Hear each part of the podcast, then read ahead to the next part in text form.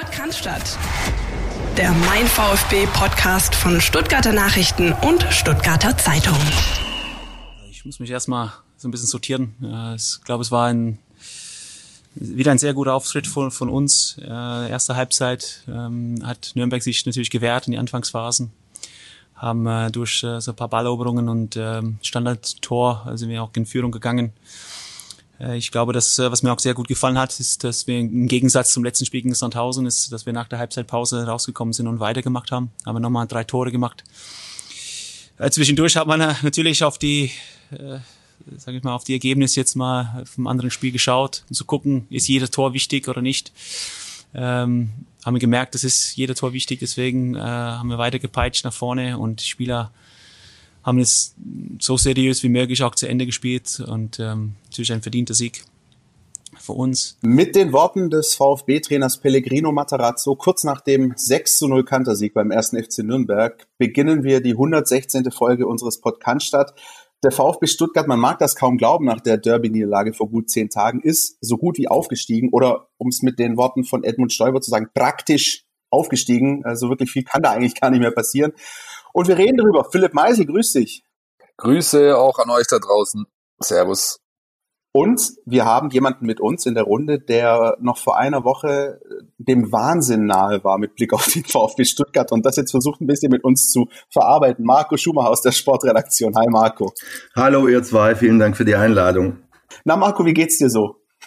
Also ich muss sagen, ich bin immer noch dem Wahnsinn nahe, wahrscheinlich sogar noch, noch näher als, als damals. Ja? ja. Also weil was in den letzten Tagen und letzten Wochen und letzt, oder sagen wir mal in den letzten zehn Tagen passiert ist, wir werden jetzt drüber reden. Also ja, ich kann es mir noch immer nicht so richtig erklären, aber vielleicht wird man es heute schaffen, das zu analysieren.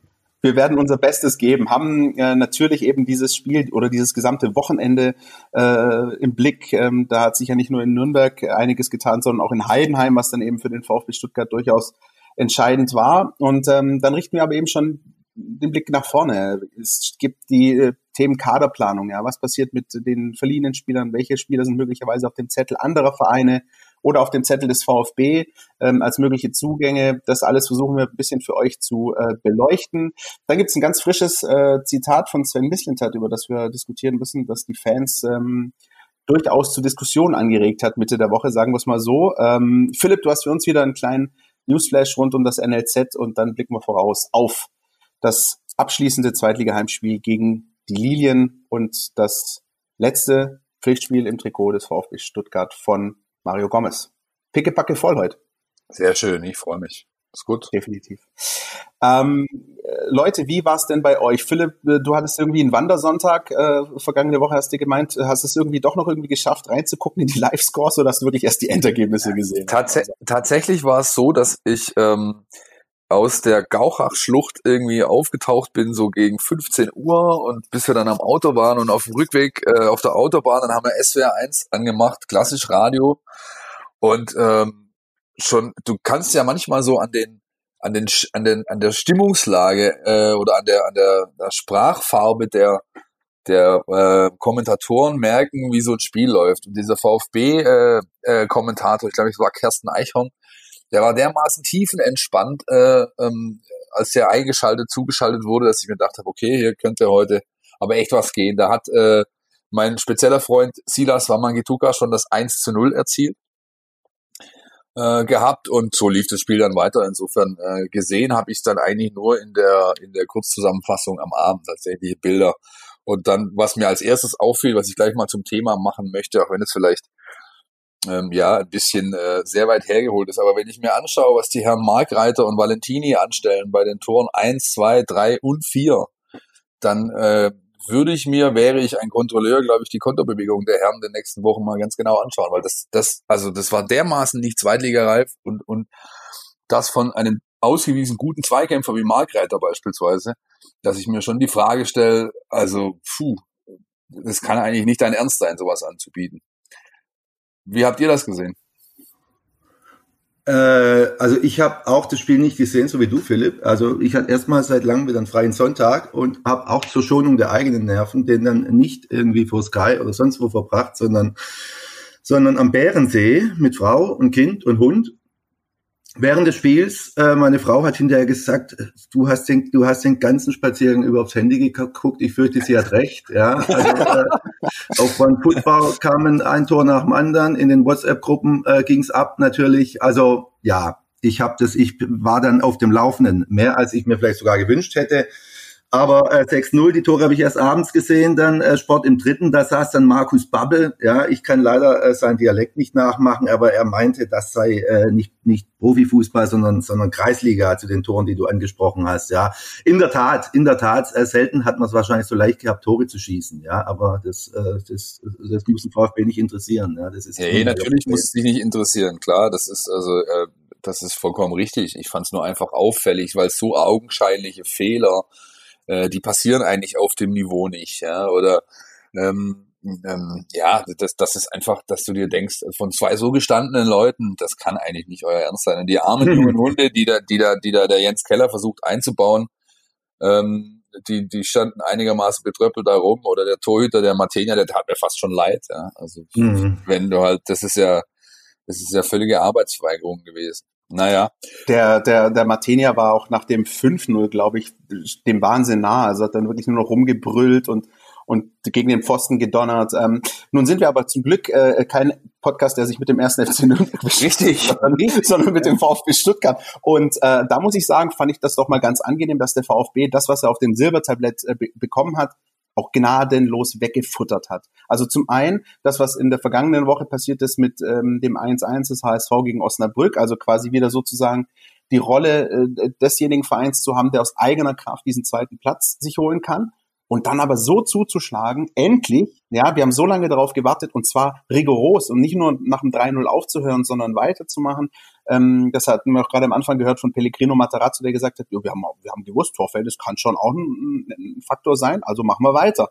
Und das hat sich letzten Endes ausgezahlt. Also das muss man auch mal sagen, das hat der VfB auch in der Zeit, in der wir hier diesen Podcast aufnehmen, auch nicht immer geschafft, Geschenke anzunehmen, die irgendwie dargereicht wurden. Ja, er hat Richtig, das ist richtig. Und er hat auch, er hat auch von, äh, von so einem Klickmoment gesprochen in mehreren, in mehreren ja. äh, ähm, Aussagen, die er getroffen hat rund um das Spiel und äh, dass er eben seine Ansprache quasi, äh, quasi stark verändert hat. Und ähm, wenn man also, ich habe es nochmal nachgelesen, was da alles so in Aussagen getroffen worden sind, beziehungsweise ich habe ja auch die PKs entsprechend begleitet, die Pressekonferenzen vor dem Spiel. Und da war es schon so, dass er, dass, ähm, dass er in den ersten, sag ich mal, Wochen nach dem Restart, auch mit den zwei Pleiten dann gegen Wiesbaden und Kiel, da hat er die ganze Zeit von, wir brauchen Ergebnisse, Ergebnisdruck, wir müssen liefern, liefern, liefern. Und die, am Schluss war es jetzt, also nach Karlsruhe wieder, hat er, hat er da einfach was geändert. Es, es geht darum, Spaß zu haben, Entfaltung, ja, irgendwie Freiräume. Dann kam natürlich dazu, dass er eben dieses mutige, ähm, was wir, worüber wir letzte Woche gesprochen haben, diese mutige ähm, Grundformation, Variante, Personalwechsel, all das. Und das hat offensichtlich dazu geführt, dass da einige Fesseln gesprengt wurden, einige gordische Knoten äh, zerschlagen wurden. Marco, oder? Mhm. Ja, in der Tat. Also, also Hut ab vor dem, was der VfB dann diese, in diesen zwei Spielen gezeigt hat gegen Sandhausen und Nürnberg. Hut ab auch vor den, vor den mutigen Maßnahmen des Trainers. Auf der anderen Seite, ich will jetzt nicht schon wieder meckern, aber an, auf der anderen Seite frage ich mich schon, warum es bis zum 32. Spieltag äh, gedauert hat, bis der VfB das zeigt, zu was er in der Lage ist. Also im letzten Moment haben sie es noch gerissen, ja, aber ähm, ja, ich frage mich dann, habe mich dann auch schon gefragt, äh, hätten sie es nicht auch schon früher so machen können, hätten sie es uns allen und vor allem sich selbst auch nicht viel leichter machen können. Aber gut, auch das ist jetzt ist, ist jetzt nicht mehr wichtig. Du kennst ja den Spruch vom, äh, vom Pferd und vom Springen und so, ne?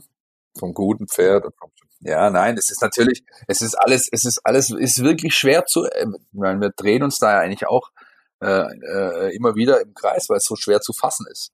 Mhm. Ja, mhm. ähm, ähm, weil wir eben auch nicht mehr so nah dran sein können, äh, äh wie vor der Pandemie. Das ist zum Beispiel was, was mir, ich habe da gestern Abend auch mit, äh, mit Kumpels drüber gesprochen, was mir brutal fehlt, äh, äh, ist eben dieser Kontakt, auch wenn du natürlich als ähm, Trainingsrand auch nur Zuschauer bist, aber du kriegst dann halt da schon mehr mit. Du kannst, du, du kannst dich besser in eine Mannschaft reinfühlen. Es wäre vielleicht einfacher in manchen Situationen gewesen, eine, eine treffendere Analyse anbieten zu können, wenn äh, wir eben Zugang noch hätten, den haben wir nicht. Und Absolut, so, können wir, ja. so, so können wir eben das bewerten, was wir, was wir tatsächlich sehen. Und dann muss ich auch sagen, was mir ganz besonders gefallen hat an dem Spiel, weil das war ja auch oft so eine Symptomatik in dieser Saison, dass der VfB Stuttgart, wenn er denn mal in Führung gegangen ist, dann irgendwann in den Buchhaltermodus überging und dachte, wir, wir verwalten das jetzt hier irgendwie äh, runter und das hat da eigentlich quasi das hat eigentlich nie funktioniert.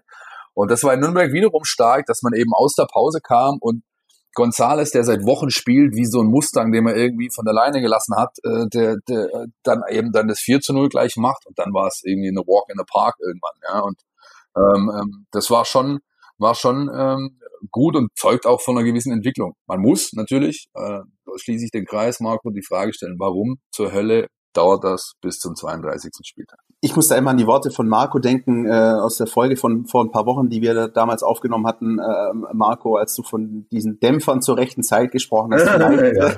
vielleicht ist es rückblickend, vielleicht war diese Derby-Niederlage wirklich der Dämpfer zur rechten Zeit, also zur allerletztmöglichen Zeit irgendwie, weil ähm, das haben Philipp und ich ja in der vergangenen Woche ausdiskutiert. Da wurde wohl auch nochmal ähm, den Spielern auch nochmal so, sozusagen vor Augen geführt, was sie eigentlich gerade auf, auf, auf dem, also was hier sozusagen auf dem Spiel steht momentan, was man gerade eigentlich alles dabei ist, im Begriff ist, möglicherweise zu verlieren oder wegzugeben. Ähm, also vielleicht hatte, hatte diese Derby-Niederlage irgendwo am Ende doch noch irgendwie sein Gutes. Ich erinnere mich nicht nur beim VfB, es gibt auch ganz viele andere Vergleiche. Ich weiß noch zum Beispiel, ähm, äh, dass auch so ein Derby-Sieg manchmal auch gar nicht so gut manchmal tun kann mit Blick auf die Gesamtsaison. HSV ja, mal zum, zum Beispiel oder beim KSC, genau, sieht man es auch. Also oft ist es so, das Derby ist natürlich wahnsinnig wichtig, vor allem fürs, fürs äh, auch für die Fans, für die Stimmung und, und, und für alles. Aber am Ende zählt halt dann doch die Tabelle. Und wenn mich einer fragt, also äh, Pavlic sucht ja aus, ob du ob du einen Derby-Sieg willst und, und Dritter werden oder so wie es jetzt gelaufen ist, dann glaube ich, nehmen wir alle die Version jetzt, auch wenn die Derby-Niederlage zu bitter war. Es scheint tatsächlich so zu sein mit dem Derby. Und ich habe eine ganz leise Vorahnung, äh, worauf du jetzt hinführst, ja, bei, bei, bei, dieser, bei dieser Frage, ja. Ja, ich glaube, Marco, äh, nicht wenige, das sieht man ja, glaube ich, auch, du kannst vielleicht noch mal ein bisschen aus dem Nähkästchen plaudern, an der, an der Zahl der Zuschriften, und äh, äh die du bekommen hast. Nicht wenige äh, haben, glaube ich, jede Silbe deines Kommentars, der VfB hat den Aufstieg nicht verdient, am Montagmorgen nach dem Derby-Sonntag äh, unterschrieben ja, und, äh, und vorbe vollbehaltlich zugestimmt. Ja. Dann kam es eben doch anders. Und dann kam es doch ganz anders. Ja, äh, genau, äh, da sind wir beim Thema. Ich wusste, das kommt. Der VfB hat den Aufstieg nicht verdient. So lautete mein Kommentar nach dem, nach dem KSC-Spiel. Und in der Tat, normalerweise, ihr wisst es, wenn wir was schreiben, wird man, kriegt man noch, wenn wir überhaupt dann äh, Post kriegen, dann wird man herbeleidigt, ja, von Richtig, richtig, richtig. In dem Fall äh, war es tatsächlich so, was mich dann auch gewundert hat, äh, weil der ja schon relativ scharf war, dieser Kommentar. Ähm, es kam nicht gerade waschkörbeweise, aber ungewöhnlich viele Zuschriften äh, von, von, von VfB-Fans, von langjährigen Mitgliedern, von, von, von Kritikern, von, von Ultra-Fans, was auch immer die tatsächlich geschrieben haben, vielen Dank, Herr Schumacher, endlich sagt's mal einer. Genau so ist es. Diese Mannschaft, diese Mannschaft ist, ist zu blöd aufzusteigen, sie hat's nicht verdient. Ja, aber äh, jetzt wissen wir auch, was passiert ist und am Ende ähm, ist die Frage, ob verdient oder unverdient, ist natürlich im Sport völlig irrelevant. Ja? Also ja. Tatsache ist, der VfB hat's geschafft. Ja? Es waren äh, 16 Mannschaften schlechter. Und äh, deshalb gibt es auch keinen Grund für den VfB, sich zu entschuldigen. Ja? Also die haben genügend Chancen der Konkurrenz gelassen, die haben es alle vergeigelt und jetzt steigen sie ab. Auf, auf. Also Punkt. Deshalb irrelevant, ob verdient oder nicht verdient. Äh, ich habe das damals geschrieben und äh, voller Überzeugung auch. Und nach wie vor bin ich der Meinung, dass der VfB eine Saison gespielt hat, äh, auf, auf die er jetzt nicht wahnsinnig stolz sein muss. Ja, aber am Ende zählt das Ergebnis. Punkt. Ja, genau. Also ich glaube, wir kommen dann nachher auch nochmal dazu, was denn eben jetzt alles passieren muss. Ich wollte noch ein, zwei Takte vielleicht äh, verlieren. Zum einen, Herr Pavlic, ich habe das auch schon öffentlich gemacht, ja, Ihre Wahl zum äh, des Spieler des Spiels, den, Herrn äh, Waman Gituka zu nehmen, der nachweislich nicht unbedingt äh, bei mir ganz oben auf der auf der äh, auf der Freundesliste steht, aber den zu nehmen und beispielsweise einen Herrn Carasso nicht, ja, der ein überragendes Spiel macht mit den meisten Metern irgendwie 76 Prozent Zweikampfquote, zwei Hütten. Ähm, ja, aber die hättest du auch, die hättest du auch gemacht, Philipp, die zwei Hütten. Ja, ja, ja, aber trotzdem. Aber immerhin der Stand richtig, ja. Ja, ich finde es halt, ich finde es halt, äh, das wollte ich einfach noch mal hier in aller Öffentlichkeit breit treten.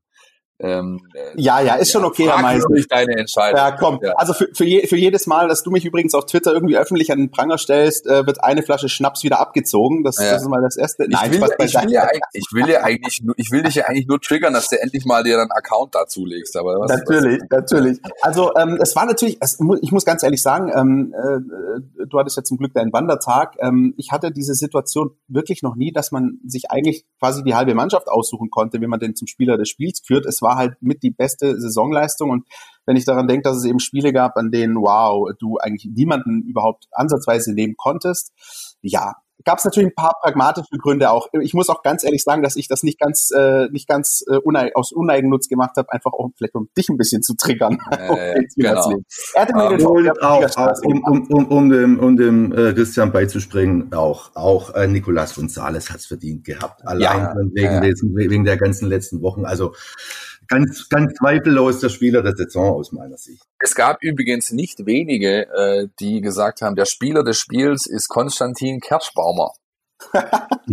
Jetzt und womit wir bei dem äh, Parallelspiel äh, Heidenheim gegen HSV wären, ja. Ähm, dass den VfB schlussendlich auch so ein Stück weit in diese Lage gebracht hat, in der er jetzt ist, nämlich dass er, dass er eigentlich für die erste Liga planen kann.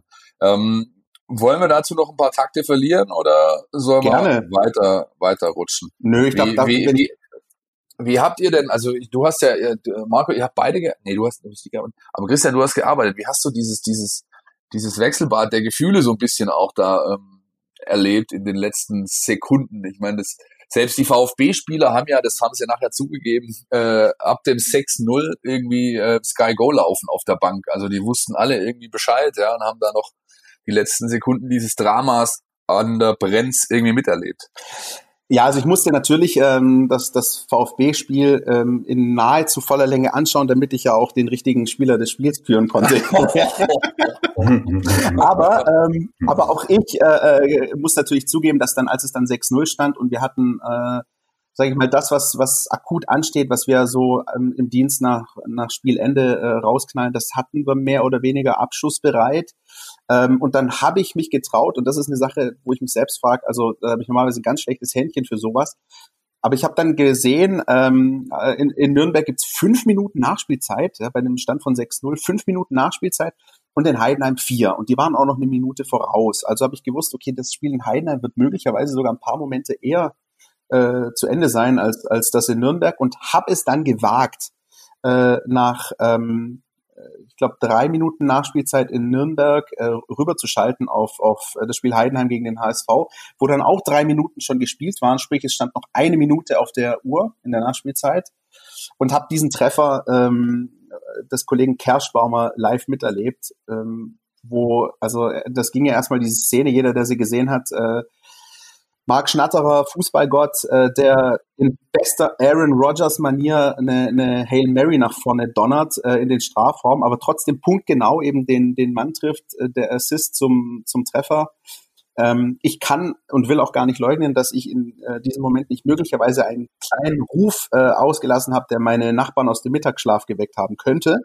Ähm, und dann war natürlich in dem Moment klar, dass, wow, plötzlich hat sich das natürlich für den VfB äh, nicht um 180 Grad, aber doch elementar geändert, weil du hattest erst also dass der VfB das Spiel gewinnen würde, war klar. So und dann war eben die Frage, was passiert da drüben? Äh, lange hat der HSV geführt, ähm, damit hätte der VfB zwingend nochmal gegen Darmstadt gewinnen müssen. Äh, dann fiel in der 80. 1-1 und in der Konstellation hätte dem VfB noch ein Punkt äh, gereicht gegen Darmstadt. Und eben mit diesem Tor in 90 plus 4 oder 90 plus 5 oder was auch immer es war, ist die Situation eben die, wie sie ist, nämlich dass der VfB Stuttgart äh, quasi aufgestiegen ist, es sei denn, er macht irgendwie ganz blöden Bockmist gegen Darmstadt, was aber nicht passieren wird. Nein, das können wir, ja. Das können wir, das können wir ins Reich der Fabeln, glaube ich. Äh, also das wir brauchen auch kein Konjunktiv mehr benutzen, das finde ich dann immer albern bei sowas. Ähm, ansonsten, äh, äh, Philipp, haben wir uns, glaube ich, um auf den Tag nochmal zurückzukommen, den richtigen Tag rausgesucht für den freien Sonntag. Und, und für dieses Tor, das ich dann abends auch gesehen habe in, in Heidenheim, da gilt natürlich das Gleiche. Äh, äh, wie, wie die, für die Tore Nürnberg, was Babel gesagt hat, sowas sieht man normalerweise in der Kreisliga. Ich habe dann anschließend den, äh, hat, war wieder natürlich Großaufnahme auf Dieter Hacking. Also was dieser Mann äh, dieses Jahr erlebt hat und erleben musste, äh, das ist schon, äh, der ist ja schon lang Trainer. Ich glaube, ähm, ja, das, das, das hat er noch nicht erlebt, diese ganzen Tore in der Nachspielzeit, auch in Stuttgart, also 2 zu 0 führen, in, in, in Fürth und, und, und zu Hause gegen Kiel und so weiter. Also der, der Mann ist 20 Jahre ge, gealtert wahrscheinlich, während unser Trainer ja sozusagen äh, jetzt von 0 auf 100 im, im, im Schnellkurs und in der, in der, im Ultraschnellkurs jetzt gelernt habt, was es heißt, äh, Profitrainer zu sein und das noch und das noch beim Traditionsclub. Also das ist schon, es war ein bewegter Sonntag. Ja. Wollen wir mal ähm, den Blick nach hinten, Blick nach hinten sein lassen und uns jetzt mal anschauen, was ist, äh, wie geht's weiter jetzt? Ja, also wir haben natürlich die Themen äh, ähm, Erstliga-Auftakt, Trainingslager, wann geht's weiter, wie geht's weiter mit Zuschauer, all das, glaube ich, äh, brauchen wir nicht wirklich streifen, weil das so vage ist bisher die Informationslage, dass darüber es, glaube ich, müßig ist zu diskutieren, aber wir haben natürlich was, was wir bewerten können und das ist durchaus der, der, der Kader, so wie er jetzt eben existiert und, und, und äh, da, Marco, würde ich doch gerne mal wissen, was meinst du denn zu dem Thema? Braucht es da äh, viel? Braucht es da punktuelle Verstärkung? Was meinst du? Soll ich wirklich noch eine Prognose abgeben? Ja, also ja. ich, ich, ich traue mich nicht mehr. Ich traue mich nicht mehr, Philipp. Ja, also bisher war noch bisher war noch alles falsch, was ich gesagt habe.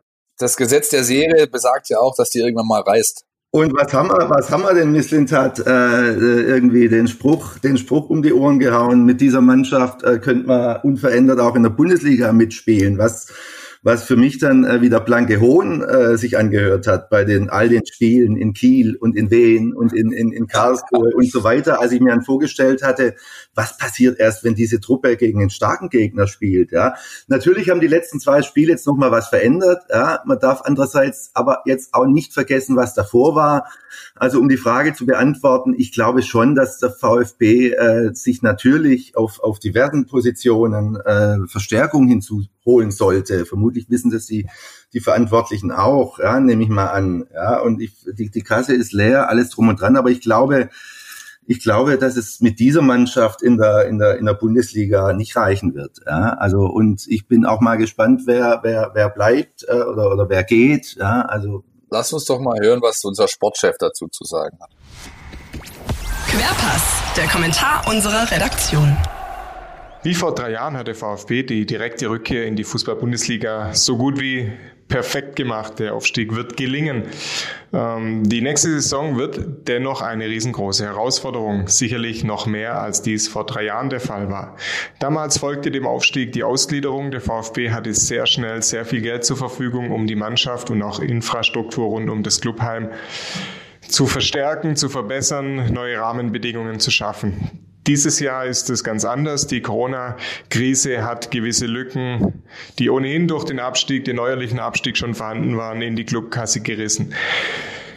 Deshalb äh, muss ganz, ganz genau hingeschaut werden, ganz klug die Mannschaft ergänzt werden, ähm, um in der ersten Liga bestehen zu können. Dass dies notwendig sein wird, die Mannschaft zu ergänzen, davon sind viele, viele Experten, auch ich überzeugt.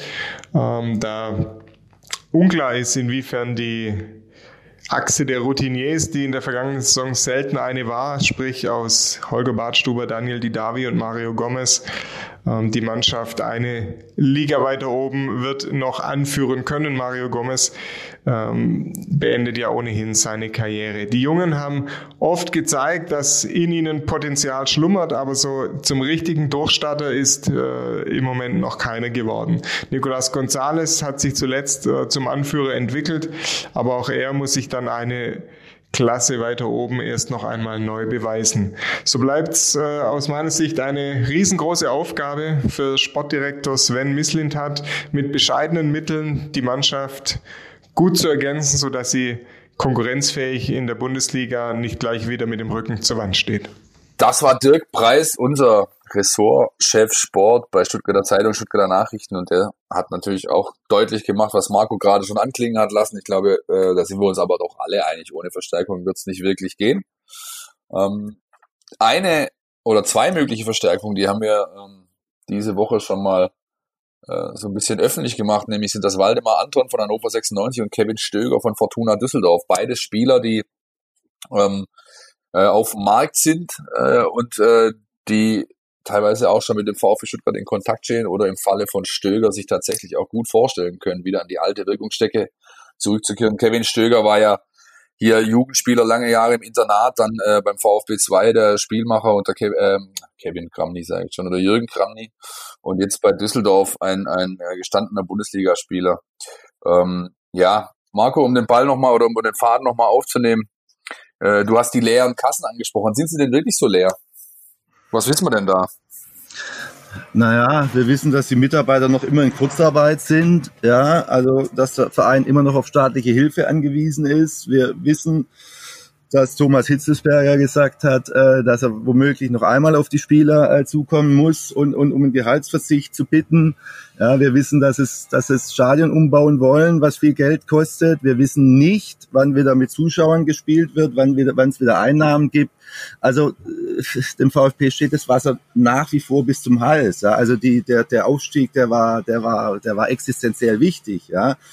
Jetzt wird man sehen, vielleicht verkaufen sie, vielleicht machen sie Kasse mit dem einen oder anderen Spieler. Ich würde mir wünschen, dass Gonzales bleibt, weiß es aber nicht. Ja. Und ähm, aber im Moment, äh, also große Sprünge können sie nicht machen. Ja. Also du hast jetzt den Stöger angesprochen, der ist ablösefrei. Ja, in dem Segment werden sie sich wahrscheinlich um, umschauen müssen. Ja. Christian, bist noch da? Ich bin, ich bin da. Ich ähm, äh, lausche gespannt und, und versuche auch dann meine, meine Gedanken so ein bisschen zu sortieren und sehe es auch so. Also Punkt eins, das glaube ich, unbestritten, da sind wir uns alle einig. Das haben wir auch mit Dirk, den wir ja gerade gehört haben, schon die ganze Saison über besprochen. Ähm, so mit diesem Kader wirst du keinen Blumentopf gewinnen in der Bundesliga. Ich würde sogar sagen, also man muss im Nachhinein wirklich sehr, sehr froh sein, dass es in der Saison jetzt so gelaufen ist, wie es gelaufen ist, weil ich wüsste nicht, ob ähm, ob der VfB jetzt in einer möglichen Relegation gegen Fortuna Düsseldorf oder möglicherweise ein Werder Bremen mit wahnsinnig Rückenwind, sollten die das noch irgendwie schaffen, am letzten Spieltag bestehen würde. So. Und wenn es gegen solche Mannschaften schon schwierig wird, wie soll es dann erst funktionieren gegen die 15, 16 anderen?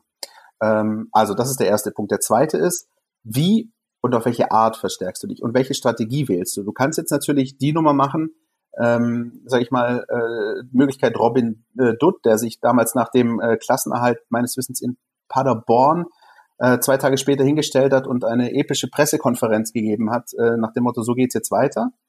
Äh, du kannst es so machen wie Michael Reschke, der sich hingestellt hat und gleich mal irgendwie ein paar Wochen später drei, vier Neuzugänge auf einen Streich präsentiert hat beides ist nicht so wirklich von Erfolg gekrönt gewesen. Das haben wir mitbekommen. Also wie gehst du vor? Und ich glaube, dass es eben wichtig ist, sich punktuell anzugucken, auf welchen Positionen brauchst du Verstärkung. Ja, also auf genau welche, welche Position auch die, dieses System, das jetzt Pellegrino Matarazzo spielen lassen wird. Und ich denke übrigens, dass das, wie es jetzt in den letzten beiden Spielen gegen Sandhausen und Nürnberg ähm, praktiziert wurde, in der Bundesliga durchaus erfolgreich sein kann. Aber welche Position verstärkst du? Das werden vor allem die Außen sein, finde ich, aber eben auch so ein Mann wie äh, wie Kevin Stöger finde ich wahnsinnig interessant, äh, der mit sich mittlerweile in der Zeit, als er den VfB 2 damals verlassen hat, ja in der Bundesliga definitiv etabliert hat bei, bei Fortuna Düsseldorf. Ja, das ist also ich ähm, ich möchte nochmal den Ball von Marco irgendwie aufnehmen, der gesagt hat, wahrscheinlich müssen sie verkaufen. Ja, und da ähm, da ist natürlich ähm, das ist natürlich dann ein sogenanntes dieses wunderschöne Begriff Wabonk-Spiel. Ja, du musst natürlich gucken, wen kannst du abgeben, wie kann ich das kompensieren. Ähm, und da glaube ich zum Beispiel, dass einer wie Gonzales äh, nicht zu ersetzen ist, äh, im Gegensatz beispielsweise äh, zu einem Orel Mangala, ja, der, äh, weil der VfB Stuttgart, ja, ich sage mal, in der, in der, in der Mittelfeldzentrale ähm, gut aufgestellt ist, im Sinne von, also zumindest sind viele Spieler da, die diese Position spielen können und er ist nun mal das Sahnestück im Kader. Äh, mit 11 Millionen Marktwert laut Transfermarkt, äh, entsprechenden Karriereprognosen belgischer Junioren-Nationalspieler und, und, und. Und der könnte ihnen natürlich dann schon ein bisschen Spielraum geben. Ja. Äh, nichtsdestotrotz, oder was halt, oder gerade deswegen auch wird er eben äh, die Tage mit allen möglichen Clubs in Verbindung gebracht. Wir haben mit dem Berater gesprochen, der hat gar nicht mehr aufgehört zu erzählen, wie viele Clubs eigentlich schon an ihn herangetreten sind mit Angeboten für den Kerl. Ähm, wie dem auch sei, ich glaube, wir werden das alles äh, wie in unserer gewohnten Manier, wie die letzten Jahre auch schon, in unserem Transferticker auffangen. Wir haben uns auch diesmal die Mühe gemacht, haben so ein kleines Stück äh, gebaut, wo der ganze Kader äh, Stand jetzt Nico Kovac Voice äh, abgebildet ist, wo also dann immer ähm, äh, quasi, ja, äh, die dann diese, diese Bilderstrecke oder dieser Artikel, der wird immer angepasst, wenn eben sich eine fixe Veränderung im Kader, im Kader äh, auftut äh, in den nächsten Wochen und ja, Monaten kann man noch sagen, bis Ende August, bis die Transferphase äh, endet in Deutschland. Ich, würd, ich bin echt und, gespannt, weil, weil, weil auch diese ganze, ähm, sorry, den, den, den, den Haken will ich noch drehen oder schlagen, ähm, die, diese ganze Krise, die verändert ja auch diesen Markt. Ja, ähm, weil eben weniger Geld wahrscheinlich im Umlauf ist, weil, weil Vereine vielleicht vorsichtiger agieren äh, und, und nicht mehr solche horrenden Summen äh, durch die Gegend fliegen, wie es die letzten Jahre eben der Fall war. Wie seht ihr das? Ähnlich oder bin ich da, also bin ich auf dem Holzweg, was das angeht, oder? Ich hoffe und ich glaube auch, Philipp, dass sich der, dass sich der Transfermarkt ein bisschen verändert, dass vielleicht diese ganz große Maßlosigkeit jetzt erstmal vorüber ist, zumindest vorübergehend. Umso wichtiger ist es, dass, dass, dass die Transfers, die wir jetzt tätigen, dass die sitzen erstens und Zweitens ist es natürlich von zentraler Bedeutung, dass man jetzt schlau agiert. Ja? Also man muss jetzt schlauer, es ist jetzt, mag jetzt eine Binse sein, aber äh, ich glaube, es ist besonders wichtig, dass man jetzt irgendwie schlauer ist als die Konkurrenz. Ja? Und da ruht die Hoffnung natürlich auf unserem Diamantenauge, ja, der vielleicht auch hier und da dieses Jahr daneben gelegen war, aber der ja irgendwie dann trotzdem die entsprechenden Kontakte hat und, und ich würde mir vielleicht auch wünschen, dass dass da vielleicht auch, ich weiß nicht, was die Scouts immer so machen beim VfB, ja, dass auch die vielleicht ein bisschen mehr einbezogen werden. Also es ist für den VfB einerseits kein Nachteil, dass die Kassen nicht so voll sind, weil den anderen äh, Clubs geht's äh, zum Teil nicht anders und dann muss eben äh, die Expertise dazu führen, dass man die richtigen Leute holt. Ja. Ähm, eine Personale, die ich noch ganz interessant finde, die ich noch gerne mit euch kurz diskutieren würde, ist die von äh, Gregor Kobel. Ähm, über den gibt's ja auch immer mal wieder ein paar Meldungen, Gerüchte in verschiedenen Medien, nicht nur bei uns. Äh, auch mal mit Hertha in Verbindung gebracht. Ähm, jetzt, da feststeht, dass der VfB, und das habe ich ja jetzt äh, von Marco gelernt, aufgestiegen ist und nicht mehr nur so gut wie aufgestiegen ist und er somit äh, theoretisch beim VfB in der ersten Liga spielen könnte. Seht ihr da jetzt eine, den VfB in einer besseren Position mit, mit Blick auf Gregor Kobel? Ähm, weil ich bin zum Beispiel der Meinung, äh, dass das einer ist, den, den man versuchen sollte zu halten. Ja, ich glaube, also er ist, ist, ist in einer besseren Position ist der VfB schon dahingehend, dass eben jetzt die Liga passt. Ja, äh, junger aufstrebender Keeper im Nationalkader seines Heimatslandes ähm, äh, und der ist jetzt quasi so, also der, der ist jetzt an dieser Reifeschwelle. Äh, also du warst ein Jugendkeeper, warst jahrelang im NLZ. Ich glaube, der ging mit 14 ähm, nach Hoffenheim in, in, die, in die Akademie. Ähm, hast jetzt äh, in, in Erstligaluft schon geschnuppert, hast Zweitligaluft ein bisschen geschnuppert, hast dich, hast eigentlich gut Spiele gemacht, du willst jetzt einfach diesen Schritt weitergehen und äh, dann muss er sich halt die Frage stellen, tatsächlich, ist das, äh, ist, ist das mit dem VfB möglich oder ist mein Markt schon so gut, äh, dass ich irgendwo anders hingehe? Der wird von den Degenbrüdern beraten. Ihr erinnert euch sicherlich noch, die waren auch einer von beiden. Philipp. Philipp war es, der war, der war beim VfB auch als Spieler Wer erinnert sich an das legendäre Duell in der Europa League gegen Young Boys Bern, als die beiden Degens gegeneinander auf dem Platz standen? Oder das war ein epischer Moment. Ich war bei dem Spiel in Bern, äh, ähm, äh, wo oh, dieser, die Schneeschlacht, Schnee, die Schneeschlacht, wo die, da war ich mit den Fans, bin, dem, bin dem, im, äh, in dem in dem Fanmarsch auch mitgelaufen äh, von von Bern Mitte raus zum Stadion. Als Marc Ziegler seinen Strafraum frei gewischt hat mit, mit so einem Besen. Ja, ich habe ich hab da noch Bilder auf der Festplatte, äh, entschuldige jetzt diesen kleinen Ausdruck, noch Bilder auf der Festplatte, wo die das Spiel wurde mehrfach pro Halbzeit unterbrochen, weil der Platz geräumt werden musste von so Räummaschinen. Und dann gibt es ein Bild, das ich auf der Festplatte habe, da hat sich der Linienrichter einfach nicht bewegt, der blieb auf seiner Position an der Außenlinie stehen und dieses Räumfahrzeug hat einfach einen Bogen um ihn rumgefahren. und so blieb es dann auch, also als weitergespielt wurde. Also es war irgendwie, naja whatever. Jedenfalls, um zu Herrn Kobel zurückzukehren. Apropos Europapokal. Sollen wir gleich über den Europapokal reden? Ja. Nee. Oh, bleib, bleib, mal bei, bleib, bleib, mal bei Gregor Kobel, ja. Von, von einer Woche, Marco Schumacher, in, innerhalb von einer Woche von dem Wahnsinn in den Europapokal. Ja, sehr gut. Nee, ich meine, der, der, der Kerl hat halt einen Markt. Ja, also das ist ja das Gleiche, das gilt für ihn wie auch für Mangala, über die wir vorher gesprochen haben. Die beiden Jungs haben halt schon einen Markt und die testen das jetzt natürlich bis an die Schmerzgrenze aus. Ähm, und dann musst du immer noch überlegen, äh, kommt ja auch noch die Partei äh, Hoffenheim ins Spiel, weil dort hat er Vertrag bis 21, also bis 30.06.21. Und die müssen äh, auch überlegen, wollen sie ihn zurück oder gehen sie weiter mit ihrem Baumann, der da seit Jahren der, der unumstrittene Stammkeeper ist, nochmal in ein neues Jahr. Das ist auch noch nicht final entschieden. Also insofern, wenn ich mich festlegen äh, müsste, würde ich sagen 50-50 dass der VfB ihn, ver äh, ihn verpflichten eine, kann. Eine gewagte Prognose, Philipp, 50-50. die Chancen stehen 50-50, aber die halbe Miete ist das noch lange nicht. ja, genau, richtig. Ich würde aber trotzdem so weit gehen, auch weil er persönlich halt äh, sich ja schon sehr, sehr wohlfühlt. Das sagt er ja auch immer wieder auch uns gegenüber, dass, dass ihm hier das schon taugt. Ja? Ähm, die, die, die, die Station Stuttgart. Deswegen glaube ich, dass die Chancen annähernd 50-50 sind. Ja, doch. Jetzt habe ich es leicht abgeschwächt. Ich hoffe, es reicht euch jetzt, ob ich weiter will. So mal. Das ist in ja. Ordnung. Wir werden das für euch, ähm, Philipp hat es vorher auch schon angesprochen, alles äh, beobachten. Wir haben den großen Transferticker auf unseren Seiten in der App und ähm, sobald sich da irgendwas tut, ähm, also sich eine Tendenz entwickelt oder dann eben auch Dinge fix verkündet sind, ihr erfahrt es bei uns als erstes und ähm, dann glaube ich, äh, ihr beiden müssen wir über einen anderen Themenbereich sprechen, der jetzt so unter der Woche ein bisschen überraschend hochgeploppt ist nach dem dann feststehenden Aufstieg. Da hat sich Sven Mislintat zu Wort gemeldet, Philipp. Richtig, der hat natürlich, äh, der hat natürlich äh, alles in seiner Macht Stehende getan, um die Fans entsprechend zu triggern, indem er, äh, indem er eben gesagt hat, dass äh, oder prinzipiell die Erwartungshaltung äh, äh, ja kritisiert hat. Er hat er hat gesagt, der Druck für die Mannschaft war von Beginn an immens. Bei der Bewertung unserer Leistungen werden mittlerweile oft Grenzen überschritten die in ihrer Form nicht mehr tolerabel sind. Ja, und damit, äh, damit schlägt er halt einen Tenor irgendwie an, der, der natürlich bei den Fans entsprechend ankommt. Ich sage nur Return of das schwieriges Umfeld, äh, Trademark und so weiter. Ja, da wird natürlich, da äh, kommen natürlich die entsprechenden Leute aus den Löchern, die natürlich dann aber auch zu Recht sagen, hören Sie zu, ähm, ähm, der VfB geht da runter als Traditionsverein mit dem deutlich äh, größten Etat, mit dem, äh, mit dem wertvollsten Kader, mit dem äh, und, und definiert für sich selber auch den Anspruch, ähm, ähm, wir wollen wieder hochgehen und dann kriegst du eben solche Leistungen geboten. Wir haben das ja vorher schon eingangs der Sendung äh, besprochen, ähm, was wir da alles Woche für Woche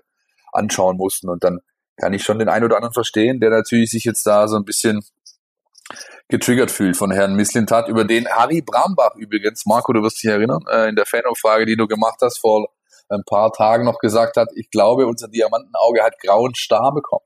Ja, ja ein, ein, ein, ein schöner Satz, also unabhängig, unabhängig vom Wahrheitsgehalt. Harry Brambach, Ehrenpräsident vom TEC Waldau, hat, hat, hat uns, dieses, hat uns äh, mit diesem Satz bereichert. Ja, also ich habe mich ehrlich gesagt auch ein bisschen gewundert jetzt über die Aussagen. Ja, also ich verstehe, äh, dass die in, in den letzten Wochen unfassbaren Druck gespürt haben müssen, dass sie, dass sie wahrscheinlich äh, manche schlaflose Nacht gehabt hatten äh, nach dem vor und nach dem KSC-Spiel, dass sie dass sehr viel auf die hereingebrochen wäre, wenn das jetzt nicht auf wundersame Weise dann doch noch gut gegangen wäre. Und ähm, deshalb äh, kann man vielleicht auch ein bisschen verstehen, dass er da jetzt äh, seinem, diesem allen ein bisschen Luft macht. Ja, auf der anderen Seite, Philipp, du hast angesprochen, ist es eben was, er kommt von Dortmund und, und weiß, dass auch, dass es auch da Druck gibt. Damit, so läuft es halt, äh, wenn man bei so einem Verein arbeitet, wenn man, wenn man in so einem Umfeld arbeitet, wenn man bei einem Traditionsverein ja. arbeitet. Vor, ich vermute, vor ja, allem, also ich meine, er, er, vor allem, äh, Marco, wenn ich da anknüpfen äh, darf, der, das ist ja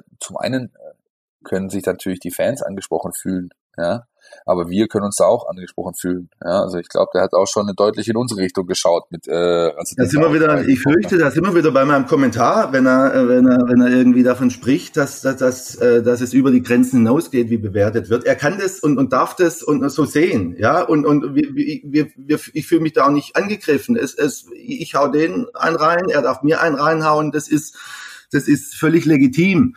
Nur ähm, wir messen die Mannschaft und, und den Verein eben auch an den eigenen Ansprüchen. Und, ich erinnere mich auch an den Satz von, von Thomas Hitzelsberger zu Beginn der Saison oder als er, als er dann, also ich glaube, es war als er Vorstands, Vorstandschef dann wurde, äh, der Satz, äh, das, das eingesetzte Geld äh, muss sich am Tabellenplatz, äh, muss sich im Tabellenplatz widerspiegeln. Und der VfB hatten einmal äh, 40 Millionen und Bielefeld 10 Millionen äh, Etat und, und das hat man halt nicht gesehen. Ja, deshalb ja. glaube ich, äh, wird auch beim VfB niemand behaupten können, das sei alles rund gelaufen dieses Jahr. Ja. Das ist ein sehr guter Punkt, äh, äh, nämlich äh, Stichwort Erwartungshaltung, die hat man ja selbst hochgeschraubt. Ja, äh, das ist ja der Punkt. Gut, ich ja. kann mich noch sehr gut erinnern, als Walter und Mislintat angetreten sind, da gab es eine Presserunde äh, im, im, im äh, Clubheim Und da wurde auch Hitzelsberger vor Ort gewesen natürlich, da wurde die ganze Zeit äh, der Spruch geprägt, wir wollen aufsteigen, müssen das aber nicht. Ja.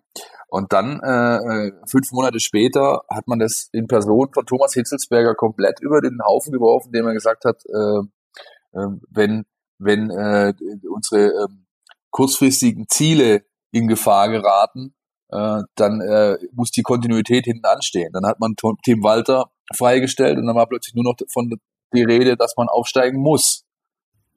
Und dann hat man diesen Plan nochmal über den Haufen geworfen, indem man äh, mit, Tim, mit, mit, mit äh, Pellegrino Materazzo äh, verlängert hat, in dem Moment, wo völlig ungewiss war, ob das noch was wird. Ja, also und da war da, da war dann wieder da war dann wieder Kontinuität äh, des ja, ja. Insofern ist diese Situation halt schon zum Teil hausgemacht. deswegen kann ich äh, wie du wie du auch, ich kann verstehen, dass da ordentlich Druck auf dem Kessel war und die Herren da unten mal Dampf ablassen müssen, mussten, äh, es getan haben, aber man findet eben ganz klar auch Gründe für die Situationen, die sind, zu teilen. Manche sagen zu großen Teilen ausgemacht. Christian, was sagst denn du dazu? ich finde, ich kann mich da eigentlich nur dem anschließen. Ähm, gerade mit Blick auf äh, die Argumentation, Trennung, Tim Walter, ist es, ist es ja auch so, und wir haben das ja auch die ganze Saison über gesprochen, ist ja nicht so, dass wir das uns erfinden oder die Fans sozusagen, ein Verein wie der VfB Stuttgart muss in der Bundesliga spielen. Und ich finde, das ist auch nicht zu viel äh, verlangt oder ich sage mal, es ist jetzt auch nicht deplatziert, wenn man ähm, entsprechend kritisch mit der Mannschaft und dem Verein umgeht, wenn sie den zweimal gegen Wien Wiesbaden oder äh, Holstein Kiel verliert, weil das einfach nicht der Anspruch des VfB sein kann. Das ist die eine Seite der Medaille. Die andere Seite ist, natürlich ist der Druck da. Das ist, äh, das habe ich aber auch schon, glaube ich, von einem halben Jahr mal äh, erwähnt. Das ist auch eine Sache, die du einfach als Traditionsverein hast. Das ist nun mal so. Ich kann mir nicht vorstellen, dass es zu einem äh, Verein wie der TSG Hoffenheim annähernd viele Podcasts gibt wie zum VfB Stuttgart. Das ist eben ein Verein, der die Menschenmassen bewegt, der eine ganze Region mitnimmt, wo eben die Stimmung davon abhängig ist, wie der VfB am Wochenende gespielt hat. Das merke ich, wenn ich mit meinen Eltern telefoniere. Ja? Und ähm, das wird sich nie ändern. Ähm, Ebenso finde ich aber auch, so, so irritiert ich jetzt ein bisschen über diese Aussagen waren, also vor allem auch über den Zeitpunkt, äh, ich, diese ganze Diskussion, schwieriges Umfeld und so, ermüdet mich ehrlich gesagt ein bisschen. Aber was mir auffällt, ist, dass offenbar in der Kommunikationsstrategie des VfB Stuttgart Sven Mislint hat mittlerweile zur Abteilung Attacke auserkoren wurde, offenbar, weil er hat schon ähnliche, wir erinnern uns an die Aussagen vor dem Derby gegen den KSC, hinfahren, drei Punkte nach Hause. Ich glaube, es ist wohl so, dass dass Sven Mislintat so derjenige ist, der so ein bisschen diese, diese, diese kommunikativen Nadelstiche nach außen setzen soll oder möchte. Ähm, also die Zitate, über die dann halt eben auch in so einer Sendung wie dieser hier diskutiert wird und die dann hinterher bewertet wird, je nachdem, wie es dann eben ausgeht. Ja, das kann, äh, kann durchaus sein. Dann ist wobei, wahrscheinlich wobei ja, wobei er nicht allein für die Abteilung Attacke äh, zuständig ist, für, sondern für die, für die gesamte äh, Kommunikation. So scheint mir das seit Wochen und ja. Monaten. Ja, also das Thomas Hitzelsberger ihm, ihm, ihm da das komplette Feld überlässt. Ja, bei, bei allen Fragen rund um Sport, um Mannschaft, um, um was weiß ich was, ist Thomas äh, ist, ist Sven Mislintat das Gesicht des Vereins geworden. Ja, der dann natürlich auch diese diese diese Macht, die er da bekommen hat, die hat er äh, ja, das die hat er gern angenommen. Ja, und und und so tritt er jetzt auch auf. Ja, kann man gut oder schlecht finden. Definitiv. Und man muss ihm aber auch zugute halten, das würde ich an der Stelle gerne auch nochmal sagen, es ist wirklich auch keiner, der sich äh, versteckt, sondern einer, der dann absolut auch da ist, auch wenn es eben schlecht läuft. Von ihm kriegst du immer auch äh, äh Aussagen, auch gerade zum Beispiel an Tagen nach ganz, ganz äh, ernüchternden Niederlagen ähm, äh, heißt es nie irgendwie von, von Sven Mislintat hört man jetzt irgendwie gar nichts, sondern ist einer, der geht wirklich voran, stellt sich hin ähm, und dann ähm, bin ich gespannt, ehrlich gesagt, wie das dann weitergeht äh, nächste Saison in der Bundesliga, was wir da so an an Aussagen äh, hören werden nach ähm, mehr oder weniger erfolgreich bestrittenen Bundesligaspielen. Da bin ich auch tatsächlich gespannt ähm, und ja, ich setze aber auch so ein Stück weit vielleicht darauf, dass es, äh, dass wir wieder äh, in, mit der Mannschaft mal in den Trainingslager fahren können.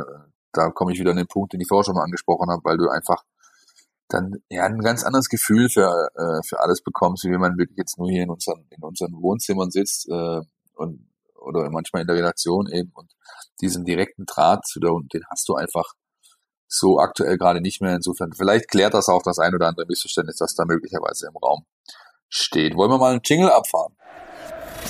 NLZ News. Neues von den Nachwuchsmannschaften. Präsentiert von FUPA Stuttgart. Unser allseits beliebter NLZ Newsflash, ich hoffe, er ist es zumindest, äh, Den halte ich heute so kurz es irgendwie geht. Wir haben ja schon ein paar Mal drüber gesprochen. Die Oberliga soll abgebrochen worden äh, werden. Der Vorschlag war da. Nun ist es formal vollzogen. Letzten Samstag haben sich die drei baden-württembergischen Fußballverbände darauf geeinigt. Ähm, die Saison ist also quasi auch äh, formal juristisch beendet. Der VfB 2 damit Meister aufgestiegen und wieder Regionalligist ab der kommenden Runde. Die haben sogar dann gleich mal Nägel mit Köpfen gemacht beim VfB 2 unten und haben am diesem Montag das Vorbereitungstraining auf die kommende Runde aufgenommen mit dem neuen Trainer Frank Farnhorst. Und die haben gleich einen äh, sehr, sehr wichtigen Neuzugang meiner Ansicht nach ähm, verkündet, nämlich Richard Weil, der kommt von den Kickers Offenbach, äh, ist so ein richtiger Leitwolf, 32 Jahre alt, ist besetzt die dritte Ü23-Position im Kader, also Spieler älter als 23. Und ich habe mit äh, Freunden, die es mit Offenbach halten und auch mit dem Kollegen in Offenbach vor Ort, der für die Zeitung dort berichtet, gesprochen und die haben uns alle gratuliert, die haben alle auch ein bisschen gedacht, ähm, der könnte eigentlich noch wo ganz woanders kicken. Ganz viele, viele Spiele im, im Seniorenbereich äh, und der wird im defensiven Mittelfeld der, der neue Anführer dieser Truppe sein. Ähm, weitere Personalien aus diesem Umfeld äh, U21 ist äh, Jonas Preuß, ganz frisch Transfer, verlässt den VfB 2, geht zu SSV Reutling 05 und dann haben wir noch zwei Personalien, die spannend sind, weil beides Jungs, die richtig gut kicken können. Die waren im Winter auch äh, im, im Trainingslager dabei, Christian. Das wirst du wissen, weil du warst auch mit vor Ort. Nick Betzner und Flo Kleinhansel. Ähm, Linksverteidiger der Kleinhansel und Betzner, so ein Mittelfeldspieler. Und beide äh, äh, haben eigentlich nur noch ähm, sechs Tage Vertrag in Stuttgart. Am 30.06. laufen beide Verträge aus und sie haben noch nicht verlängert. Der VfB will verlängern. Die Spieler eigentlich auch. Das, worum es da geht, ist tatsächlich, dass die sich äh, quasi wenigstens also Trainingszeit im Profikader ausbedingen, um sich eben zeigen zu können. Die haben natürlich Blut geleckt im Winter und äh, wollen äh, natürlich da weiter irgendwie dranbleiben, sind klar für den Regionalliga-Kader eingeplant. Das sind zwei Personalien, wo es spannend ist, ob sich da in den nächsten zwei, drei Tagen noch was tut. Ich kann jetzt, ich kann jetzt ein Leistungspotenzial nicht, nicht beurteilen, aber ich glaube, dass das doch durchaus eine berechtigte, ein berechtigter Anspruch ist, wenn es, wenn es dann um die Vertragsverlängerung geht, ja. Und ich habe äh, Nichts gegen die Verpflichtung von dem 32-Jährigen von Kickers Offenbach, ja, aber, aber was mich irgendwie mehr beschäftigt, ist, warum, warum die jungen Leute dann eher gehen. Also ich habe ich hab sehr bedauert zum Beispiel, dass, dass, der, dass der Per Lockel jetzt äh, zu Gladbach gegangen ist. Ich kenne den gut, ja, und das ist, das ist, ob der, ob der mal ein äh, super Spieler wird, das ist die Frage, aber ist auf jeden Fall ein super Typ, ja, und ein, ja, das auch ein Mentalitätsspieler. Das sind dann so Dinge, die ich nicht ganz verstehe, warum er, warum er solche Spieler da ziehen lässt, beziehungsweise warum er denen nicht die, die Perspektive Perspektive bietet, dass sie, dass sie sagen, sie bleiben hier, ja, und, und man dann irgendwie äh, immer 18-, 19-Jährige von irgendwo herholt, ja, und ich mich dann frage, warum, warum haben die überhaupt einen eigenen Nachwuchs, ja, und deshalb, ich weiß nicht, was mit den beiden jetzt passiert, also das, das wäre weil auch der Thomas Hitzelsberger doch immer davon spricht, von wegen, wir wollen wieder den, den, den Nachwuchs ja. äh, beleben und all diese Dinge, was, was, was, ähm, das eben, was auf der anderen Seite der Misslintat macht, das geht halt eben in eine ganz andere Richtung, ja, und das ist, das passt, das passt, das passt nicht zusammen, ja, das passt überhaupt nicht zusammen und ich bin gespannt jetzt, vielleicht weißt du da mehr, äh, Philipp, was mit dem Eckloff passiert. Ja, also äh, bei Lee ist es so, dass er erstmal noch einen langen äh, Jugendvertrag hat. Der ist bindend, der geht bis äh, Juni 2023. Er ist erst 17 Jahre alt und der wurde eben abgeschlossen quasi. Äh, das ist dieser klassische Übergangsvertrag, den die meisten Jugendspieler bekommen. Das heißt, ähm, der garantiert ihnen eben U17, U19 und dann ein Jahr U21. Den hat er und sie sind wohl drauf und dran zu verlängern. Am 20. August ist sozusagen Stichtag, denn dann wird Lee 18 und darf Verträge unterschreiben äh, mit eigener mit seiner eigenen Feder. Das äh, ist bisher halt einfach nicht erlaubt. Ähm, und man ist sehr, sehr guter Dinge, gibt sich sehr selbstbewusst, dass man diesen jungen Mann hält. Aber es ist durchaus so, Marco, und auch das sind wir wieder bei dem Stichwort Haus gemacht. Ähm, wenn du halt diese Kulibalis, Chulinovs und äh, Molas dieser Welt holst, dann hat es natürlich Aussagekraft für deinen eigenen Nachwuchs. Möglich, äh, vielleicht sogar auch ja, also ja, möglich, dass sie nicht so gut sind. Aber es ist natürlich ein Signal einfach und das wird mit Sicherheit dazu beigetragen haben, dass jemand wie Per Lockel sagt, weißt du was, dann probiere ich es halt in äh, Gladbach in der dortigen Zweitvertretung, anstatt hier beim VfB den gleichen Weg zu gehen. Philipp, ähm, wie ist es denn, äh, wie würdest du das denn einschätzen, jetzt die äh, zweite Mannschaft des VfB in der nächsten Saison in der Regionalliga? Ähm, welche, welche Rolle kann die Mannschaft da in, in der nächsten Saison spielen? Ähm, ist das, ist das, also, gibt's da schon irgendwas, konntest du da schon ein bisschen was detektieren im, im Sinne von, ich weiß nicht, Saisonziele oder was man sich vorgenommen hat, wo man sich einreihen möchte in dieser Liga? Nein, noch gar nicht, weil auch immer noch mein, äh, mein er erwünschtes Gespräch mit Frank Fahrenhaus tatsächlich aussteht und ich auch wirklich nicht runtergegangen, keine Trainingsszenen und so weiter. Es ist alles ein bisschen schwierig. Ich glaube aber, dass wenn dieses Gerüst, äh, also Söckler, Stein äh, und der neue Mann Weil, wenn das, wenn das trägt und ähm, dann der ein oder andere von oben immer wieder als Verstärkung kommt, das war ja dieses Jahr auch der Fall, Kulibali, Klimowitz, äh, Massimo und so weiter, äh, dann werden die schon in der Lage sein, die Klasse zu halten. Ja, denn so stark ist die Regionalliga dann auch wieder nicht. Und das ist dann halt ähm, aber auch was, was man wirklich unter Beweis stellen muss. Dann ist es dann eben auch, äh, äh, ne, also die, die jetzt den Anspruch äh, stellen, wie eben Betzner und Kleinhansel, die sagen, wir wollen mit den Profis trainieren, die können dann eben auch, sollten sie bleiben, äh, Woche für Woche in der Regionalliga, wo es anders zugeht als, äh, als in der Oberliga, zeigen, dass sie das, dass sie das, diesem Status auch gerecht werden können. Also es ist natürlich ähnlich wie bei, bei den Profis oben in der Bundesliga vonnöten, dass sich diese vielen Spieler, die Potenzial haben, dann auch entwickeln. Ja? Und das, das ist un, unabdingbar. Und da ist es eben einfach nochmal ein Unterschied, ob du in der Oberliga spielst oder in der Regionalliga. In der zweiten Liga spielt der VfB ein letztes Mal am kommenden Sonntag und zwar zu Hause gegen die Lilien. SV Darmstadt 98 ist der letzte Gegner und ähm, ich habe ja diesen schlauen Zettel, Philipp, du hast ja auch schon mal angesprochen, wenn wir uns da so ein bisschen vorbereiten. Und mein, mein Thema oder meine Parole auf dieses Spiel äh, habe ich dazu geschrieben, VfB Stuttgart gegen SV Darmstadt 98, Doppelpunkt. Kein Scheiß bauen jetzt.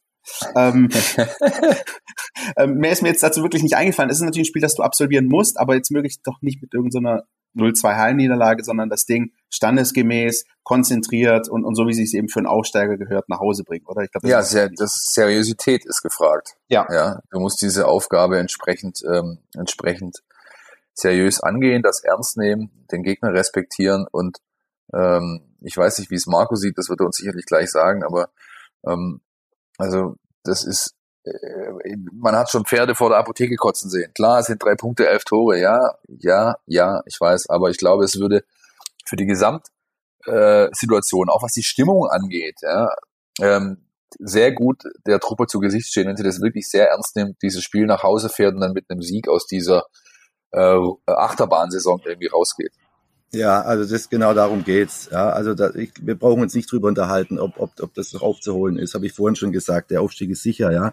Aber genau darum geht's eben, nochmal, nochmal, nochmal das Spiel zu gewinnen und, und diesen Rückenwind auch, den sie jetzt in den letzten zwei Spielen sich geholt haben und, und, und diesen, diesen Stimmungsumschwung jetzt, äh, den einfach mitzunehmen jetzt in die Sommerpause und, und damit die Leute sich dann auch, auch freuen auf die Bundesliga. Ich höre jetzt immer, ich höre jetzt immer, immer immer Kumpels, meine Kumpels sagen, um Gottes Willen, die werden ja, die werden ja abgeschossen in der Bundesliga. Also es, es, die, die Stimmung ist natürlich anders als vor zwei Jahren, äh, zwangsläufig anders, auch weil keine Fans dabei sind. Ja. Aber ähm, umso wichtiger finde ich es, dass jetzt nochmal noch mal ein Statement setzen im letzten Spiel und, und, und, und da gewinnen. Ja. Und dann mit, mit einem guten Gefühl eben die Fans dann doch noch entlassen mit einem persönlichen Abschluss und dann, dass man sich dann auch freuen kann auf das, was kommt. Unser Taktikexperte Jonas Bischofberger, der hat sich äh, zum einen natürlich den Gegner SV Darmstadt 98 angeschaut, aber wir haben ihn auch darum gebeten, auch nochmal versuchen, das irgendwie zu erklären, was uns irgendwie auch nicht so ganz einfach gefallen ist, nämlich was ist eigentlich passiert beim VfB Stuttgart zwischen Derby-Niederlage und den beiden Kantersiegen. Jonas Bischofberger, bitte. Die Mein VfB Taktiktafel. Hier geht's ins Detail. Da hat der VfB nochmal ordentlich zugelegt in den letzten beiden Partien. Das lag nicht zuletzt daran, dass der VfB das System gewechselt hat, ist zurückgekehrt zur Dreierkette und zurück zu dem System, das der VfB eigentlich schon vor der Corona-Pause gespielt hat. Und ähm, das ist eben eine relativ offensive Systematik, wenn man da mal so die Positionen durchgeht. Ähm, Gerade auf diesen Außenpositionen vor der Dreierkette da werden normalerweise so klassische Außenverteidigertypen aufgeboten. Und beim VfB wiederum spielen da halt Silas und Gonzales, die praktisch Stürmer sind. Und dadurch kriegt man schon sehr viel offensive Power zusammen. Und man kriegt vor allem diese Dribbelstärke zurück auf diese quasi Außenverteidigerposition. Die hat nämlich auch in der Viererkette zu großen Teilen gefehlt. Äh, zudem hat man in der Dreierkette eben diesen dritten Innenverteidiger, der äh, quasi diese flachen Vertikalpässe ins offensive Mittelfeld spielen kann. Und das hat gerade gegen Nürnberg äh, sehr geholfen. Da hat man es immer wieder geschafft, einfach Philipp Clement zwischen den Linien frei zu spielen. Der konnte dann aufdrehen und dann ging es ab nach vorne. Das ist so die eine Seite. Die andere Seite, muss man auch sagen, ist, dass äh, die Gegner es auch nicht mehr so gut gemacht haben gegen den VfB. Also Nürnberg hat sehr viele Fehler gemacht. Sandhausen war jetzt in der Rückwärtsbewegung auch nicht so stark, äh, wie zum Beispiel der KSC oder Osnabrück, für die es ja noch äh, um alles ging, um den Klassenerhalt ging. Und äh, so kommen dann eben ein paar Faktoren zusammen, die diese äh, Serie erklären. Und äh, jetzt geht es eben nochmal gegen den SV Darmstadt. Darmstadt hat in der Hinrunde sehr, sehr biederen Fußball gespielt, so ein klassisches 4-3-1, sehr passiv, sehr defensiver Fußball. Die haben aber mittlerweile ihre Strategie komplett auf links gedreht, haben auch auf Dreierkette umgestellt, laufen höher an, machen viel Druck nach vorne und wollen das Spiel in die Hand nehmen. Also wenn da beide Mannschaften Bock haben, dann könnte das am Sonntag auch noch einen schönen Fußballnachmittag geben. Ja, vielen Dank, Jonas, für äh, die Einschätzung. Kompetent äh, wie jede Woche. Ähm, Philipp, wie siehst du die Gemengelage rund um den VfB und das letzte Spiel? Ich habe zwei äh, interessante Punkte ähm, aus Jonas Aussage jetzt mitgenommen. Zum einen, da hatten wir heute auch schon drüber diskutiert, diese Umstellung, die Matarazzo vorgenommen hat, die äh, bedingte ja auch dass Wamangituka und Gonzales quasi Wingbacks spielen, also auf den Außenbahnen zurückgezogen agieren, ja, aber eigentlich eben Stürmer sind. Und das entwickelt natürlich, wenn du Platz bekommst, eine entsprechende offensive Wucht, die wir jetzt zwei Sonntage ineinander gesehen haben. Ähm, das ist das eine.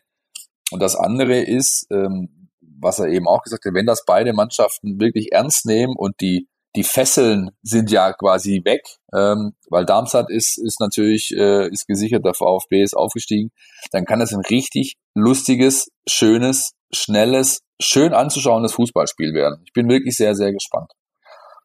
Marco, also hast du dir den Gegner mal? Ja, von mir aus. Ich nehme auch, ich nehme auch ein 6-4, ist mir wurscht. Nein, aber Marco, hast du dir die, die Lilien mal ein bisschen angeschaut in den letzten Wochen und Ehrlich gesagt nicht. Also ist, glaube ich, aber wirklich eine stabile Mannschaft, ja. Und ich glaube, das ist auch auch so eine mit einer mit einer Mentalität. Äh, die sagen nicht, äh, die denken nicht schon an Mallorca, sondern die sagen, auch wir wollen das Spiel gewinnen. Ja, also ja, die, ja. deshalb gebe ich dir recht. Äh, hoffe ich auch drauf, dass das ein sehr sehr munteres Spiel wird. Was du ansprichst, Mentalität ist ein guter Punkt. Ne? Bei dort ist nämlich so, da hat ja die, der, der Trainer Gramotzes, der hat ja schon vor vier Monaten gesagt, dass er gehen wird. Ja. Und ein neuer Trainer ist auch schon da für nächste Runde mit Markus Anfang. Und das ist ja eigentlich so ein klassischer Moment, wo in vielen Truppen dann plötzlich die Luft komplett raus ist. Mhm. Dass sie sagen, jo, was soll ich mir jetzt unter dem noch einen Arsch aufreißen, kommt ja eh bald ein neuer und dann gucken wir mal. Ja, oder ich spiele eh nur noch für mich und meinen Markt im Sommer. Und genau das Gegenteil ist in Darmstadt passiert. Ab dem Zeitpunkt, wo Gramozis gesagt hat, oder um den Zeitpunkt rum, wo Gramozis gesagt hat, äh, für mich geht hier der Weg zu Ende, ich nehme die Vertragsverlängerungsangebote äh, äh, der, der Führung nicht an, hat die Mannschaft nochmal einen Push bekommen. Ja, haben da die waren ja im Endeffekt bis vor zwei Wochen waren die quasi dran. Ja, da hätte mhm. nicht viel gefehlt, dann hätten die da oben noch ein Wörtchen mitgesprochen. Und das finde ich zeugt schon von einer gewissen, von, von, von einem Charakter, der in einer Mannschaft herrscht, von einer Mentalität, Team Spirit, nenn es wie du willst, der doch äh, sehr positiv zu bewerten ist, aus der Ferne jetzt betrachtet natürlich. Ja, wir, wir haben uns ja vor ein paar Wochen noch darüber unterhalten, Philipp, und, und waren uns selbst nicht ganz so sicher, ist das nicht möglicherweise sogar noch ein Endspiel, was da auf uns wartet am am 34. Ja, genau. Spieltag. Richtig, ähm, genau. Ja, ja. Die haben dann ein paar Punkte liegen lassen, aber trotzdem sehr konstant und sie haben jetzt auch am vorletzten Spieltag nach 0-1 Rückstand dann noch gegen äh, Wien Wiesbaden gewonnen und damit etwas geschafft, das dem VfB in dieser Saison nicht vergönnt war. Ihr hört übrigens vielleicht raus, trotz, äh, trotz des Aufstiegs. oh, der Der ist die bitter. zwei Niederlagen gegen Wiesbaden sind irgendwie Dinge, die, glaube ich, bei mir traumatisch in Erinnerung bleiben werden in dieser Zweitligasaison, trotz des Aufstiegs. Aber ja, also sie spielen das wirklich seriös runter und zeigen viel Spielwitz, haben auch echt gute Offensivleute vorne. Äh, Gerade mit dem Dursun, der, der, der wirklich äh, auch, auch viel, viel knipst und immer richtig steht. Ähm, eine, eine das schönste, sehr, sehr das schönste Zöpfchen der zweiten Liga auch hat. Definitiv, ja, definitiv. Ja, ja. Ähm, ich stelle, weil ich, ich, ich, vielleicht noch ein Aspekt des Spiels, unabhängig vom Gegner, die, die Frage aller Fragen stelle ich euch jetzt beiden euch. Wird Mario Gomez von Beginn an spielen? Ja. Ja, er wird. Ich allein deswegen, weil ich schon gegen Nürnberg Unrecht gehabt habe, Philipp. ich habe ja letzte Woche gesagt, vielleicht spielt er gegen Nürnberg eine Rolle. Ich glaube schon, dass er, ich glaube, dass er spielen wird, ja. Also ich glaube es nicht nur, ich glaube es nicht nur, ich bin sicher. Ja, also alles andere wäre ja wäre ja überhaupt gar nicht zu verstehen. Ja, also es war es war in den letzten Wochen für mich schwer zu verstehen. Ich weiß nicht, wie es Mario ging, äh, aber ähm, dass, dass, dass er zum Stürmer Nummer drei äh, wurde, ja. Und zwar jetzt nicht so, dass, dass, ähm, dass Al Gadoui oder auch oder auch Kalajdzic jetzt alle alle Sterne vom Himmel geschossen haben, ja. Und und trotzdem äh, ist ist Mario dann, wenn überhaupt, äh, zwei Minuten vor Schluss eingewechselt worden. Wie er damit umgegangen ist, sensationell, ja. Äh, deshalb ähm, bin ich bin ich total überzeugt davon, dass der spielen wird und dann auch äh, zwar irgendwie ja ein bisschen unwürdigen Abschied äh, kriegt, ja, vor leeren Rängen und so, aber dann doch noch irgendwie einen schönen Abschied, bei dem er vielleicht dann am Ende dann auch in die Luft geworfen wird und so. Ich fand sensationell, wie, wie, wie, wie er mit der Situation umgegangen ist. Äh, deshalb, äh, er hat sich mehr, mehr als verdient. Ja. Das äh, finde ich auch. Wir haben ja eigentlich alles in unserer Macht Stehende getan und ihn Woche für Woche in unsere voraussichtlichen Aufstellungen Ich habe ihn jede Woche reingeschrieben, jede Woche. Ja. Aber er hatte halt nie gezockt und ich glaube, ähm, die werden jetzt am Sonntag alles tun, um ihn um ihn, äh, um ihm einen würdigen äh, Rahmen zu bieten. Ich glaube, jeder Ball wird da hingeschossen. Irgendwie alles zu Mario. Hauptsache, er macht noch eine Bude in diesem Spiel, damit er irgendwie so rausgehen kann. Das glaube ich auch. Und solange diese Szenen, die dann auch passieren und die Verabschiedung, die da gemacht wird, nicht, nicht ganz so steril ablaufen wie, wird, wie das mit Timo Werner in Leipzig der Fall war, ja. äh, glaube ich, ist es das, was absolut auch im Rahmen ist. Und ein Punkt, den ich gerne noch bringen würde zu, äh, zu Mario Gomez. Ähm, ihr habt bestimmt auch äh, da draußen äh, die Videos gesehen von der Ankunft des Teams äh, nach dem Spiel in Nürnberg und diese Mario Gomez Button äh, Orgie, die die, die äh, Jungs da abgefeuert haben in der in der Mercedesstraße äh, und ihn haben hochleben lassen und wirklich abgefeiert haben. Das sind so Dinge, die einfach zeigen, was für ein Standing, was für ein unglaubliches Standing ein Spieler wie Mario Gomez innerhalb des Teams hat, auch wenn er nicht gespielt hat. Da haben wir ja monatelang drüber gesprochen, ja, und immer wieder dieses Thema aufgemacht, auch einfach auch, weil wir, weil wir, weil wir es halt wussten, wie es, wie es dazugeht. Und ich meine, du hast nur die Bilder sehen müssen nach Abpfiff in, äh, in, in, in Nürnberg. Ich meine, der, der am meisten hier äh, Fritz the Cat gemacht hat, war halt Mario. Der ist herumgesprungen wie ein junger Hund. Der konnte, wusste gar nicht, wohin mit seiner Freunde. Da hast du einfach gesehen, wie unfassbar viel ihm dran liegt, das äh, an dem Club, an der Truppe. Also man kann ihm sicherlich sportlich äh, ähm, das ein oder andere Argument äh, vor Latzenheim von wegen Junges hat halt dann doch nicht mehr so ganz gereicht. Aber alles andere äh, ist er für meine, meine Dafürhalten über jeglichen Zweifel erhaben. Der hat sich Absolut. super eingebracht und, und hat es jetzt verdient, hier sauber rauszugehen aus der Nummer. Absolut. Ich habe auch die Bilder gesehen aus Nürnberg, wie der sich gefreut hat, obwohl er auch diesmal auf der Bank saß. Ich habe mich erinnert an die an die WM 2010, wo ich war in, in, in Südafrika, das gegenteilige Beispiel. Da war, glaube ich, äh, nach dem, nach dem der, Ballack, wie wir wissen, ist kurz vor der WM ausgefallen, ist dann angereist zum, zum Viertelfinale, war es, glaube ich, in Kapstadt gegen Argentinien, hat Deutschland 4 zu 0 oder 4-0, glaube ich, gewonnen. Ja, und danach natürlich Riesenjubel und Ballack äh, stand, ähm, stand irgendwie am, am, neben der Trainerbank und hat, hat sich große Mühe gegeben, sich mitzufreuen. Ja, ist aber schiefgegangen, weil ihm einfach die, die, die, die, die Traurigkeit und die, die, die, die Einsamkeit, die er in, de, in dem Moment total anzusehen war, weil er gemerkt hat, er ist nicht mehr Teil dieser Mannschaft. Und, und, und bei Mario ist es eben genau das Gegenteil. Und das, das finde ich, finde ich toll. Das, das zeigt seinen Charakter und und deshalb würde ich eben total wünschen, dass jetzt nochmal äh, im Rahmen der Möglichkeiten einen tollen Abschied kriegt.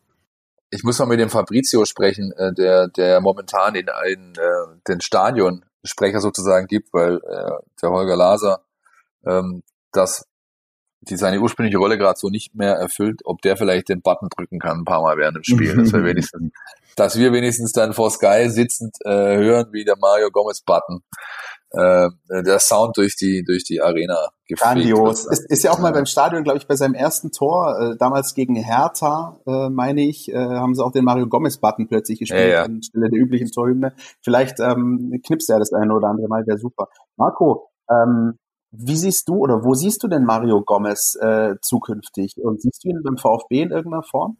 Ist eine interessante Frage, ja. Also ich weiß es nicht, ob er noch mal Lust hat auf irgendein Abenteuer. Ja, mhm. also kann ja sein, dass er noch mal ein Jährchen in die USA oder sonst wohin geht. Wo, hängt an seiner Familie wahrscheinlich vor allem. Ansonsten wäre der VfB gut beraten und ich vermute, dass sie das auch tun, äh, dass, dass sie eben alles, alles unternehmen, um, um diesen Mann irgendwie dann auch äh, nach der Karriere in, in einen Verein zu binden und ihm da und ihm da irgendwelche Wege aufzuzeigen. Ich glaube, er hat mal gesagt, dass er sich eine Trainer, eine Trainerfunktion vorstellen kann, ob er da im Jugend, in, in der Jugend anfängt oder vielleicht als äh, Klose-mäßig, vielleicht auch schon bei den Profis.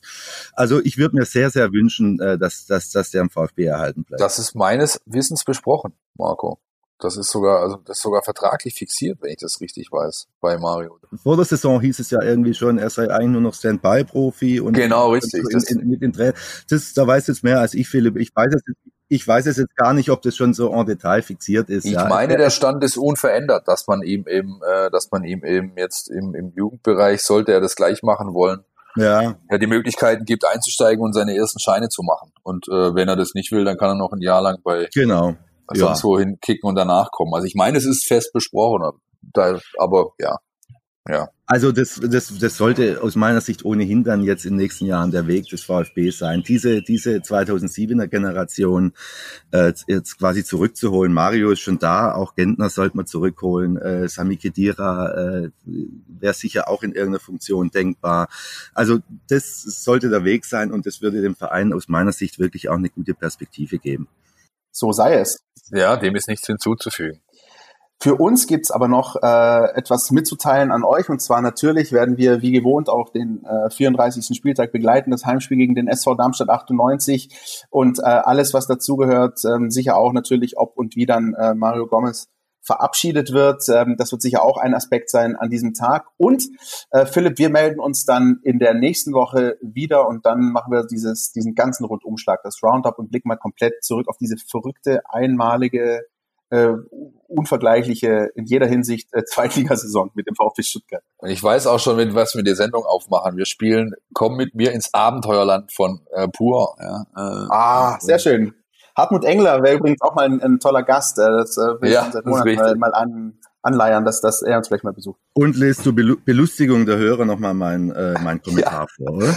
Richtig, genau. Ich, am besten würde ich, ich, am besten würde ich versuchen, noch diesen Gernot Hassknecht aus der Heute-Show zu bekommen, der das in seiner betont unerwarteten Art deinen Kommentar vorliest. Äh, Schuh, das wäre großartig. Also ich finde das ja. super. Da, da versuchen wir alles ein bisschen zu verarbeiten. Ähm, Marco seinen äh, Wahnsinn, in äh, den er getrieben wurde, ich die beiden Niederlagen gegen Wien, Wiesbaden und Philipp Meisel, alles, was vielleicht rund um den Lockdown irgendwie passiert ist. Also es gibt wirklich einiges zu besprechen. Das werden wir in aller Ausführlichkeit machen äh, nächste Woche. Ich glaube, für den Moment äh, belassen wir es aber dabei, oder? Und lassen Sie nochmal kicken Jawohl. am Sonntag. So sieht's aus. Marco, herzlichen Dank.